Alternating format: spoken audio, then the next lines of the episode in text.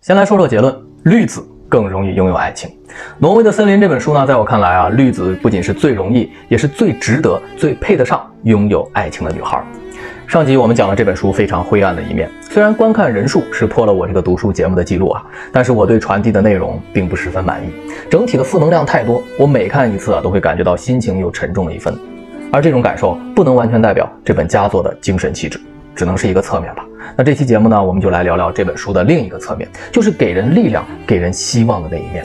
其中最有代表性的人物就是绿子，她就是这片阴冷森林中的绿洲。我是读书馆长锦纶，带你看遍好书好文。今天我们继续来解读《挪威的森林》。主角渡边呢，在一家小餐馆里结识了绿子。她是一个外表清秀、内心明亮的女孩。因为借阅一本课堂笔记，两个人开始渐渐的熟悉。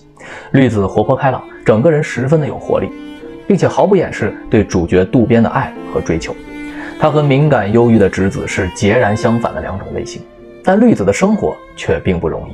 他独自一个人照顾着病重的老爸，家里没有钱，他只能一边上学一边打工。为了买厨具、做饭和生活用品，他是省吃俭用，身上穿的衣服也是很少更换。在这样的压力下，或许很多人都会崩溃，甚至啊对生活失去信心。但绿子没有，他照常去学校上课，照顾父亲，料理家务，打工挣钱，还要抽空去和渡边约会，永远都是乐呵呵的。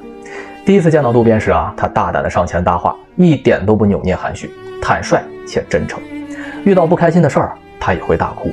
哭完的第二天，就干脆戴上一副墨镜，把酷和搞怪展示出来，不让对方看到自己哭肿的眼眶。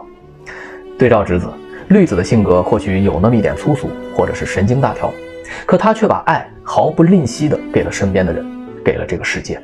至于自己能得到些什么，他从来都不在乎。甚至是渡边是否是爱自己的，他也并不强求，也不敢奢望太多，只是享受当下的感觉就够了。生活的磨难和青春期的困惑没有击倒他，反而让他越来越从容乐观。他把一个普通人的真实、幽默、烟火气，活在当下的勇气、强大的韧性和生命力展示的是淋漓尽致。这样的美，我认为是这本书中任何一个女性都无可比拟的。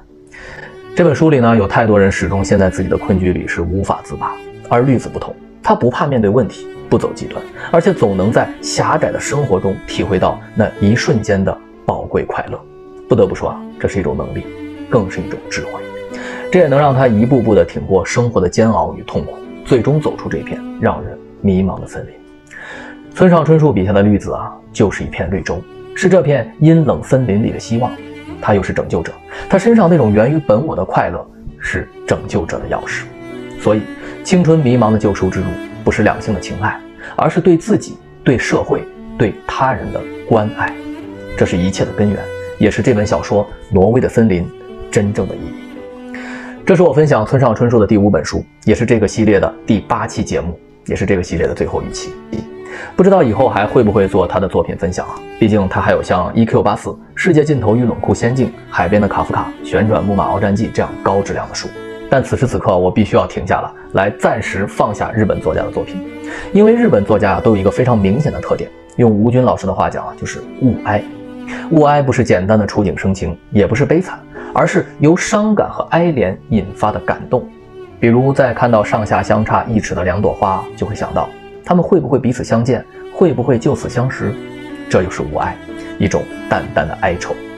虽然这种细腻的文法和感情啊，细品是非常的有味道，但是不能陷进去，因为这样的作品看多了，你就会觉得世界是越来越小，像是在慢慢的探索。所以还是要尽可能跳出来，多去看看中国、法国、俄罗斯这些伟大文豪的作品。他们的笔下有波澜壮阔的时代，有更加宏伟的人生。整体看上去，世界是越来越大。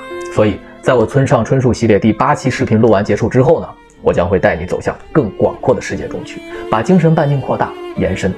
关注我，让我们下个作家系列再见。